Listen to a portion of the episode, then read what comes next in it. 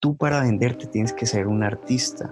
O sea, tú tienes que dedicarte solamente a unas áreas muy específicas y sencillamente quedarte allí.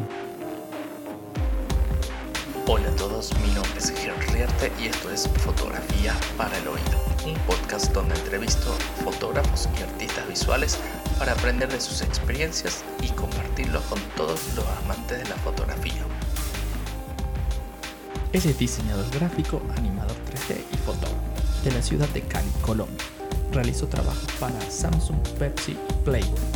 Y es un fuerte creyente de que para tener éxito se debe ser un artista, en lo que sea que se haga. Con ustedes, Evans Daza. Hola Evans, muchas gracias por aceptar esta entrevista. Hola Gerardo, ¿cómo estás? Muchísimas gracias, súper, súper emocionado de la entrevista y, no, pues nada, aquí estamos para compartir. Cuéntame, em, me encantaría, me, gustaría como conocer, conocer como todo tu proceso, que, cómo iniciaste, digamos, hasta llegar a, lo que estás, a lo que estás ahora, digamos, a la calidad y al nivel de producción que estás teniendo en estos momentos. Súper, muchísimas gracias. Bueno, eh, pues como todos sabrán, el tema del diseño es un tema infinito, ¿no? Es un tema que, que prácticamente estamos todo el tiempo en la búsqueda de explorar porque tiene que ver muchísimo no solamente con tus equipos ni con qué clientes trabajas, sino como tu talento es justamente el que te identifica. Entonces, me dediqué muchos años a, a, a trabajar en agencias de publicidad, cerca de cinco años, seis años, y hasta que después tomé las riendas de ya ser independiente, que es súper complicado. Lógicamente, pues yo comencé en el año 2006, más o menos, 2007, después de salir de la universidad. Y, y, era muy difícil, era muy difícil porque no había redes sociales. Entonces había nomás una que llamaba MySpace, era todo muy lento. Entonces Mm, me empezó a interesar, fueron básicamente muy, muy pocas eh, áreas de la profesión, entre ellas eran pues más que todo la animación, que se hacía con un programa que llamaba Flash, de Adobe. Sí, sí. Eh, y me acuerdo, me acuerdo de esas horas sentado tratando de aprender Flash, por Dios. Sí, era por keyframes, todo era puntico, puntico y, y, era, era, era eterno. Entonces Después por allá vi que ya había un programa que llamaba After Effects y, no había YouTube. O sea, tú no podías eh, ver tutoriales ni nada como ahora, ¿no? Era, era muy lento y me tocaba ir a las librerías a sentarme y, ver revistas por dos horas, pues no las podía comprar porque yo no tenía dinero para ello. Mi papá nos había, nos había dejado y, a mí me tocó pues tener las riendas de, de la casa, por así decirlo, y, y estar en una agencia de publicidad, eh, eh, irse en bicicleta, venir, eh, después almorzar, después volver a ir, era muy tedioso, era súper cansón. O sea, ¿quién puede trabajar con algo así? Entonces yo dije, no, algún día yo tengo que ser independiente y, y ya dedicarme pues de por sí a algo mío, algo que, que yo diga, bueno, tengo tiempo para mí, para aprender nuevas tecnologías, pero a la vez también ganando dinero. Entonces ahí fue que me dediqué a, cerca de cuatro años a ser independiente. Muy difícil, eso sí, pero a aprender el programa After Effects, después uno que llamaba Cinema 4D. Mm, y fue muy interesante.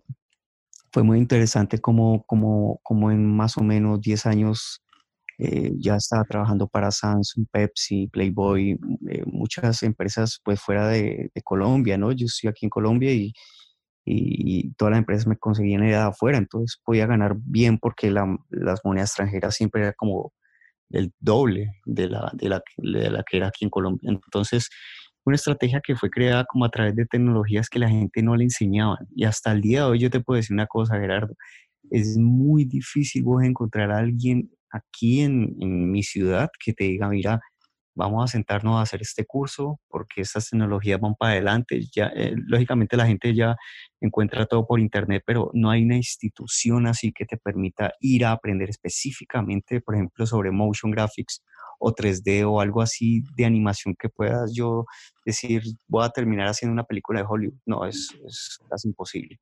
Entonces, pues me dediqué más que todo fue por mi cuenta llegar a eso.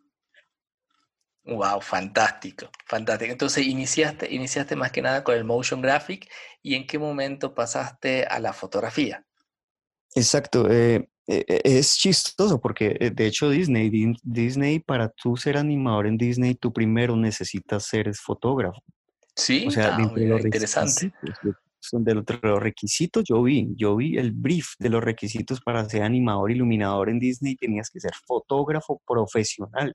Vos no ibas a coger una cámara ya nunca, pero tenías que aprender, lógicamente, a saber cómo simular la iluminación y los espacios en 3D para que se vean reales. Entonces, fue muy interesante como yo decía, bueno, pero yo no sé un carajo de fotografía. En la universidad me enseñaban era hacerle fotos a, a una planta, a un pájaro. Y yo, ¿para qué?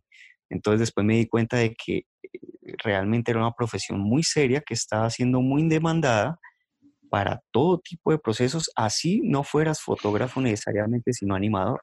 Eh, fue fue súper interesante como el proceso me llevó ya a decir, no, me voy a dedicar entonces a, no a la fotografía, sino a ver qué parte de la fotografía me puede llevar a ser mejor animador. Y ahí fue que me di cuenta que yo no era buen 3D, eh, pues no sé cómo, cómo decirlo, como eh, render como visualizador 3D porque no sabía fotografía, o sea, yo no sabía simular la iluminación.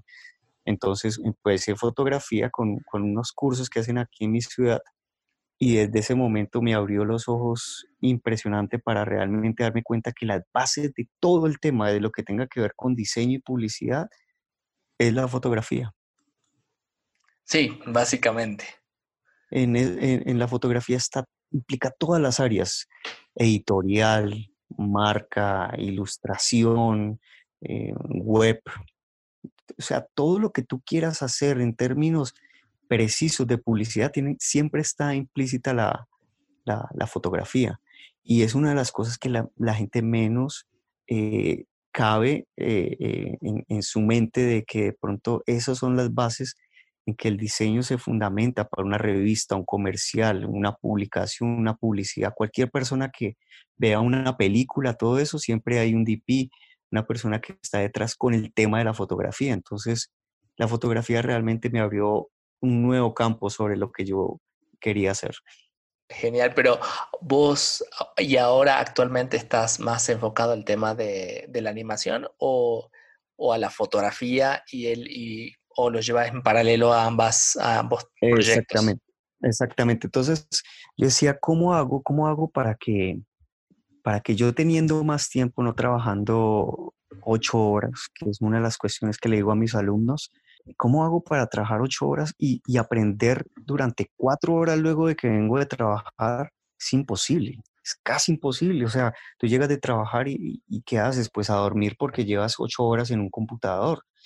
Eh, entonces yo dije, no, ahora voy a dejar esas ocho horas solamente para practicar. Solamente, o sea, si los clientes ven mis cosas en redes sociales, como en el año 2010, que estaba saliendo Facebook, está bien.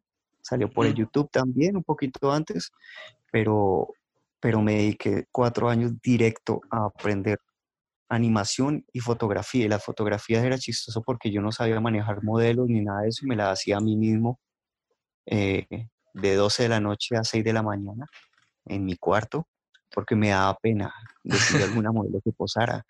Entonces, así fue que comencé. La mayoría de mis trabajos al comienzo, los primeros dos años, eran fotos mías, que yo misma me las hacía para saber que cuando llegara la oportunidad algún día no fuera a cometer un error. ¿Sí me entiendes? Porque yo quería ser muy preciso en ello. Entonces, eh, la única forma de mantenerme actualizado y ser bueno en ambas cosas era dando clases. Cuando tú das clases, cuando tú enseñas a otra persona a diseñar, eh, ya sea desde la parte creativa o desde una plataforma como un programa, tú mismo estás aprendiendo casi siempre el doble porque los alumnos te preguntan, te hacen, te hacen decir, Evans, ¿y qué tal esto? ¿Y qué tal si hacemos por acá? Entonces uno dice, bueno, ok, no sé eso, pero voy a investigarlo. Y luego llegas y le dices, listo, ya sé cómo hacer eso y podemos hacerlo por acá y por acá. Entonces, llevo haciendo eso cerca de 6 a 7 años más o menos y las clases que doy online y que doy presenciales siempre tienen que ver con After Effects 3D por un lado y fotografía y retoque por el otro. Ah, genial, genial. ¿Dónde, ¿Dónde se pueden ver tus cursos para, para tomar tus cursos online? Por eh, para los que están en Colombia. exacto, eh, de Instagram. O sea, tú te metes a Instagram y si ves en mis historias, estoy poniendo trabajos, cosas que hago, pues aquí en el estudio. Y, también hago las publicidades de cuando saco eh, los cursos para que puedan meterse pues por Hangouts o por Google para las transmisiones como estas con video y yo puedo mostrar mi pantalla y los alumnos se puedan conectar. Eh, pues lógicamente por la situación que estamos viviendo, las clases pues presenciales ya no son una opción, sino que las de, las de online han sido muy, muy buenas, porque es que cuando yo doy una clase online con los alumnos que se conectan, no solamente es aprender un programa, sino así como estamos haciendo acá, es hablar de la experiencia, de qué cosa le incomoda, de qué cosa es lo que la gente no le gusta hablar, como sobre cómo cobrar, cómo hacer un contrato, qué pasa si un cliente no te paga. Yo he pasado por eso 100 veces, ya llevo 15 años haciendo esto. Entonces, mm, podría decirte que una de las cosas que uno más aprende es realmente de las experiencias. Ahora, si con esa experiencia viene de por sí ya un curso, un taller de cómo vender mejor la publicidad, en términos de fotografía, tú como artista, crearte una marca, cómo trabajar redes sociales, cómo hacer una animación para que la gente le interese a comprarla. Eso es mucho más interesante que sencillamente tú ver un video en YouTube que te está diciendo cómo hundir unos botones. Entonces, e, eso es básicamente lo que hago. Fantástico. Sí, claro, totalmente. O sea, coincido. O sea, sobre todo en, este, en esta línea creativa, y, en la gran variedad que hay en cuanto a producción, por lo menos de fotografía o publicitaria, eh, tener una buena orientación, una buena, una buena dirección sobre por, dónde, por dónde empezar, es muy bueno. Eh, realmente es, muy bueno y creo que es algo que muy pocos realmente pueden, eh, logran encontrar o, o, se animan a no sé, es como que creo que también eh, hay un poco de esto de que hay mucha oferta, ahí hay mucha oferta que en muchos casos no, no, no, se ven los resultados, sino que es como eh, enseñarte a, manejar una herramienta, pero no a tener el conocimiento y la, y la, como la, el criterio para, para usar esa herramienta de la mejor manera que creo que es lo que, lo que, estás, lo que estás promoviendo, digamos, desde, tus cursos. Exactamente. Una de las cosas es que tú puedes decir, mira, mm, hay mucha oferta, hay muchas personas que están buscando empleo, están enviando hojas de vida, están buscando en Fiverr, en Talent House, en Behance, están buscando opciones en redes sociales, están tratando de hablar en, en YouTube, están creando canales, pero ¿Sabes por qué no les llega a clientes? Porque no son artistas, o sea, no son artistas, son sencillamente personas que están dentro del montón haciendo lo mismo. Pero tú para venderte tienes que ser un artista. O sea, tú tienes que dedicarte solamente a unas áreas muy específicas y sencillamente quedarte allí. Si quieres hacer video, haz video. Si quieres hacer editorial, si quieres hacer tipografía, haz tipografía, pero no hagas todo. Y uno de los problemas más grandes en fotografía, pues con, alumnos que he tenido, es que dicen, mira, es que yo soy fotógrafo de bodas, de deporte, yo soy fotógrafo de animales, yo soy de, modelos, yo soy fotógrafo de, de conciertos. O sea, es, o sea, hacen tantas cosas que cuando ves el portafolio no sirve y el portafolio es lo que te contratan. No te contratan por ser bonito, no te contratan por oler bien, es por tu portafolio. Y el portafolio es lo que la gente menos se interesa en llenarlo de cosas que sean muy buenas, que tengan identidad, que uno estés poniéndole a cada foto, a cada cosa, tu marca de agua. Eso es una pérdida de tiempo. La marca de agua cualquiera la ahorra, cualquiera, que cualquiera va a identificar, pero con el tiempo, con el tiempo, eso ya no es necesario. Lo que es más importante es que la gente sepa que ese es tu trabajo, sin necesidad de, de marca de agua, ni nombre, ni una mano de cosas encima, que sepa. Entonces, ¿cómo se hace eso? Haciendo las cosas una y otra vez, teniendo constancia, repitiendo justamente, digamos, pues así tu mismo estilo, mismo forma de trabajar. Y la gente, como varía tanto ese material, lógicamente no llega a ser artista y, ahí es cuando empieza a, hacer parte del montón, ¿no? Claro, ahí hace, hace cortocircuito la, la comunicación. Exactamente. Genial. Y, y, veo que tenés tu canal de YouTube. ¿Cuál es como tu objetivo ahí en, en tu canal? Vi algunos tus videos. Eh, Súper. Está como muy interesante, muy, muy entretenido, digamos, cómo presentar las, las cosas. Pero vos, vos qué buscabas con el, con el canal de YouTube, porque justamente, o sea, hay mucha gente que está como sumándose y sobre todo ahora con la cuarentena, es como que proliferaron los canales de YouTube, proliferaron las, las, los, los live en Instagram, en Facebook, pero uno no sabe lo que quieren en, eso, sino que están como, nada, o sea, o, entreteniéndose por, el, por la cuarentena o, o viendo qué sale. Exacto. Exacto. Bueno, eh, eh, mi canal de YouTube es como eh, algo muy especial que tengo porque todo el mundo está dando tutoriales y, son las bases de un diseñador al decir, bueno, ahora en mi canal y también voy a explicar cómo hacer un efecto, cómo aprender a retocar, cómo hacer separación de frecuencias, cómo utilizar la tablet. Pero no, yo dije, no, ya, todo, ya hay muchas personas que están haciendo eso, yo quiero algo diferente, voy a empezar a, de pronto a, hablar del diseño, pero desde una perspectiva ya muy íntima, ya de pronto algo como muy mío, como de pronto de cómo yo soy, de, pronto de que conozcan más el estudio, de pronto de que eh, sepa la gente yo cómo pienso, ¿sí? Entonces yo no doy tutoriales constantemente porque pues ese es mi, mi trabajo a la hora pues de que alguien me pueda eh, contratar para unas clases online pero mejor me gusta hablar sobre el diseño, lo que yo pienso sobre el diseño, lo que yo pienso sobre digamos que lo que está pasando, digamos, con, con, la forma de enseñar o con la forma de expresarse o la forma de para dónde la gente va con esta profesión. ¿Es una profesión del futuro?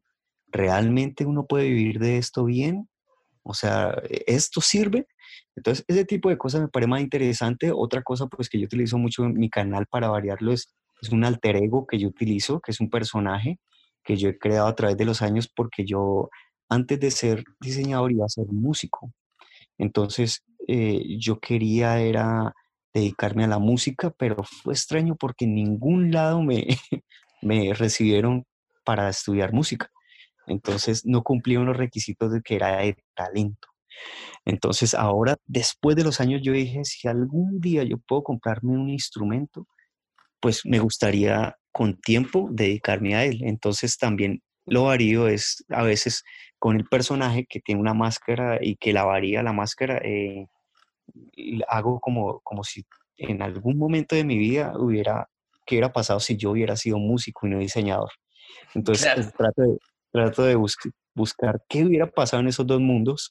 Y bueno, lo que ustedes puedan ver allí artísticamente, lo que yo hago con los instrumentos, eh, tiene que ver muchísimo con el diseño. O sea, cuando ustedes ven una filmación, eh, yo hablo de los colores complementarios, hablo, hablo de la, el sonido, hablo también, digamos, de las expresiones que yo estoy haciendo, de los encuadres de cámara, de qué lentes estoy utilizando, que casi siempre son Sigma Art. Entonces, eh, la gente no ve eso, ¿no? Ve normal, normalmente que yo estoy tocando, pero más allá de eso hay un trabajo artístico dentro del ambiente que están viendo ahí. Todo ese ambiente tiene que ver con diseño.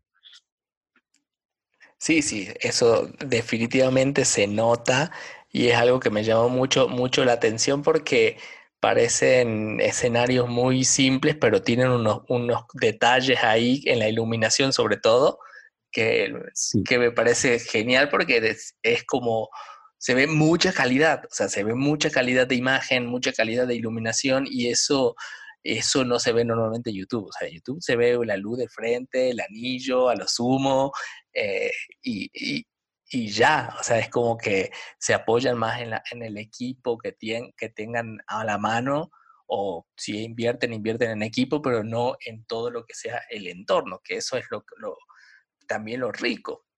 Exacto, exacto, toda la razón.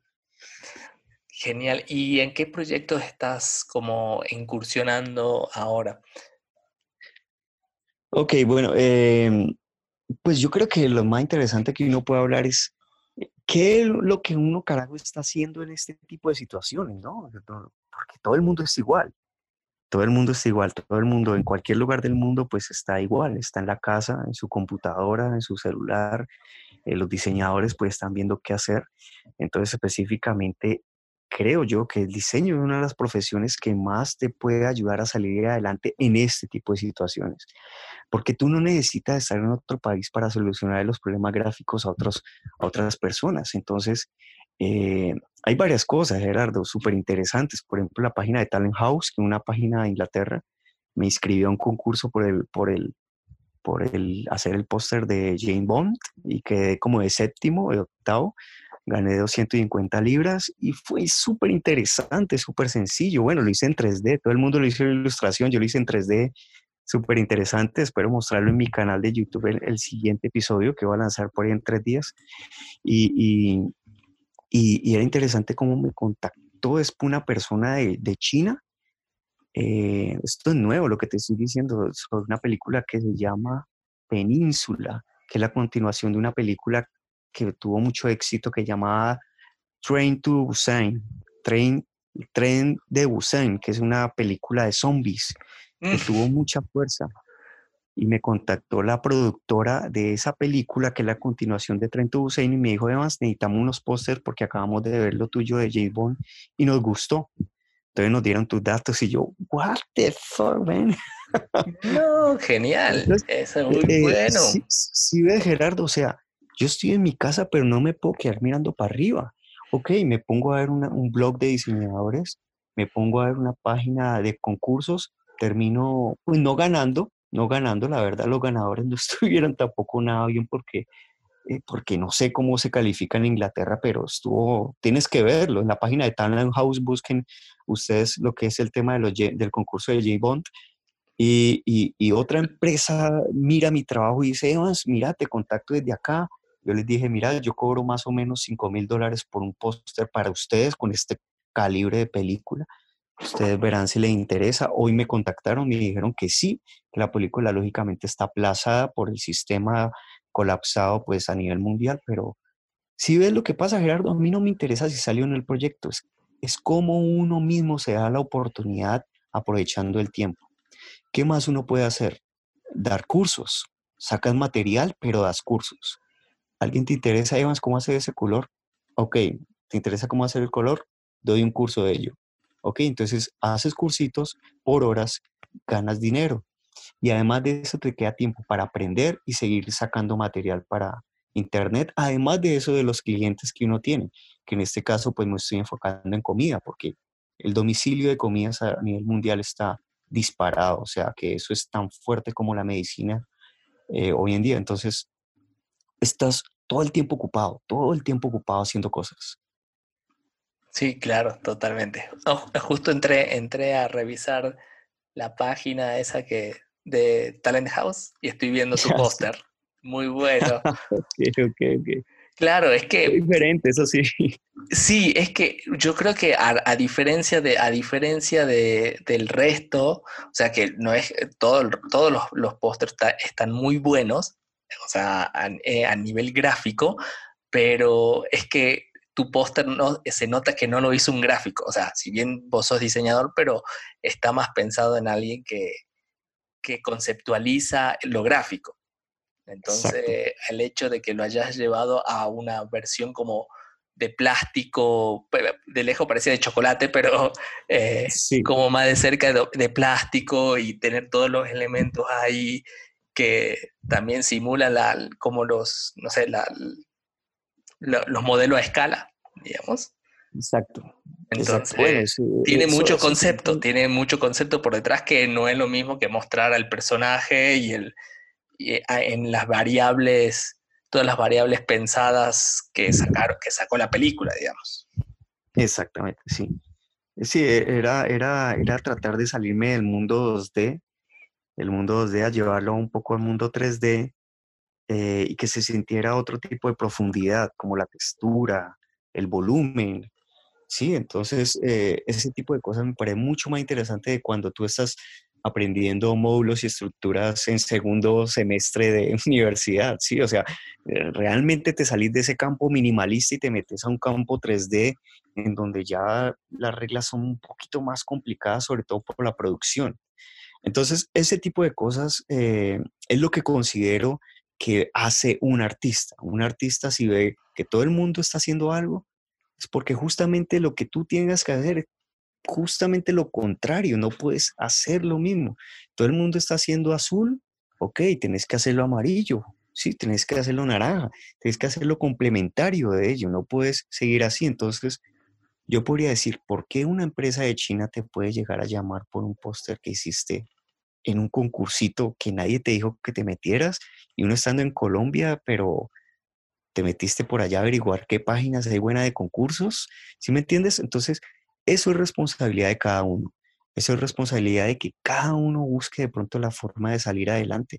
Y mira, yo no puedo decir de que ya el, el, póster de, este, de esta gente que me ha escrito vaya a salir, pero ¿y si sale? Sí, claro, y si sale, es muy bueno. Exacto, sería muy bueno. Sí, lo, lo, que mm, creo que lo que rescato de todo lo que, lo que me estás contando es que es, es como el sentido esto de, de, no quedarse cómodo, o sea, de no, no, no dormirse, por, por, así decirlo, y siempre buscar como la manera de, de, la alternativa, que siempre la hay, sobre todo con una herramienta como el diseño que es tan, es tan variable y tan, es tan inmenso el mundo del diseño. Eh, Exacto. lo siento como por ahí, ¿no? Si una persona que, se duerma en esta época es como diciendo, uy, no, estoy encerrado, no puedo salir, y sea diseñadora, es una persona pues que está realmente cerrada en un mundo de, de que lógicamente lo que está haciendo es por el dinero. Lo está haciendo yendo a trabajar una agencia ocho horas al día, y, pero ¿qué pasa el día que te echen? ¿Qué pasa el día que quieras hacer algo diferente? ¿Qué, que pase muchos años y no te suban el sueldo, e, esa vida monótona de estar esclavo ante una empresa que te está pidiendo una mano de cosas, pero que a la final no son tuyas y tú te esfuerzas todo este tiempo por dinero, solamente por dinero, pero no por crecimiento personal. Y ahí es donde realmente tú aprendes a hacer cosas que realmente pagan muchísimo dinero por solamente por dedicarte una o dos horas a ese póster. Entonces ahí ahí es donde se realmente está, pero yo entiendo algo de que la mayoría de alumnos que he tenido, que han sido de pronto en estos años más de 100 alumnos personalizados, no es el miedo, es el hecho de que no ven la inspiración en otra persona que ya lo haya hecho. Entonces, como no hay alguien que lo haya hecho y dice, no, bueno, de pronto por ahí no es, y de pronto termino saliéndome de mi trabajo y no consigo algo freelance porque considero que es fácil. No es fácil, pero de pronto la inspiración de otra persona que sí lo hizo puede ser inspiración para los demás a que realmente hagan algo nuevo. Uy, sí, totalmente. Sabes que me, hiciste pensar con eso de, no encontrar como la inspiración, ¿no? Yo, eh, digamos que yo también estoy como un poco en el, mundo de los, de los emprendedores, digamos, emprendimiento de empresas y, proyectos tecnológicos. Y a diferencia, a diferencia de la fotografía o del arte, o sea, este mundo está con una cantidad absurda de gente que, está como motivándote, ¿no? O sea, motivándote a emprender, a dejar tu trabajo para dedicarte a tu proyecto, a un montón de cosas, pero hay algo que, dijiste que me parece muy, muy fuerte y es como, wow, eh, o sea, este, no estás dedicándole tu cabeza 24 horas para generar dinero y no para generar realmente tu proyecto. Que es una visión muy, muy diferente y que también me pone, a pensar qué loco que en el, mundo del arte no, no haya esa, esa energía de, de o, haya muy pocas realmente, se encuentre muy pocas, esa energía de incentivar a la, a la gente a producir, a, a, buscar la variable, a generar arte. Exactamente. exactamente. Hay veces que es, es, es complicado encontrar, digamos, el apoyo en otro artista por el hecho de que eh, normalmente he encontrado de que si un artista le pides, ¿cómo hiciste esto? Ve, chévere, tú enseñas a hacer esto. Entonces te dicen, sí te podría enseñar y hasta me podrías pagar, pero si te enseño, de pronto me quitas el cliente, de pronto te vuelve mi competencia, de pronto terminas es, ofreciéndole a él cosas y yo me quedo sin nada. ¿Sí me entiendes? Ese tipo de egoísmo en el arte eh, no es válido para mí. ¿Por qué? Porque el arte es justamente eso, ser cada uno único, original, independiente de los demás. Por eso es que realmente te contratan, es porque eres único y repetible. No porque justamente tengo yo un supercomputador o porque, no sé, eh, de pronto tengo muchos contactos. Eh, la verdad es justamente lo contrario. Yo comencé sin nada. Mi familia no tiene que ver nada con el, con el arte. Siempre me dijeron que no estudiara esto. Eh, siempre estuvieron en contra de, este tipo de cosas. Entonces yo decía, bueno, ¿cómo uno hace para valerse por sí mismo? ¿Sabes qué? Humildad. Demuestra justamente lo contrario. Si la sociedad te quiere oprimir diciéndote que no, eso no, eso no, ¿qué tal si de pronto empezamos a decirle a la gente sí se puede? Y mire, a mí me tocó comer mucha, pero, pero pude salir adelante por mis propios medios y ahora yo se lo quiero eh, expresar a los demás. Entonces, eh, es un tema de inspiración. Primero inspira a los demás que sí se puede, no obligarlos. Nadie obliga a, otra persona a que haga algo porque obligar tiene un problema en la mente que se, se, olvida. Lo haces, pero se olvida. Ok, me obligaron a aprender este programa, pero ya hice el trabajo, se me olvidó a los dos días porque no es importante para mí. Pero si tú inspiras a otra persona diciéndole, sí es importante por esto, por esto, por esto, y mira mis resultados, tú también lo puedes hacer.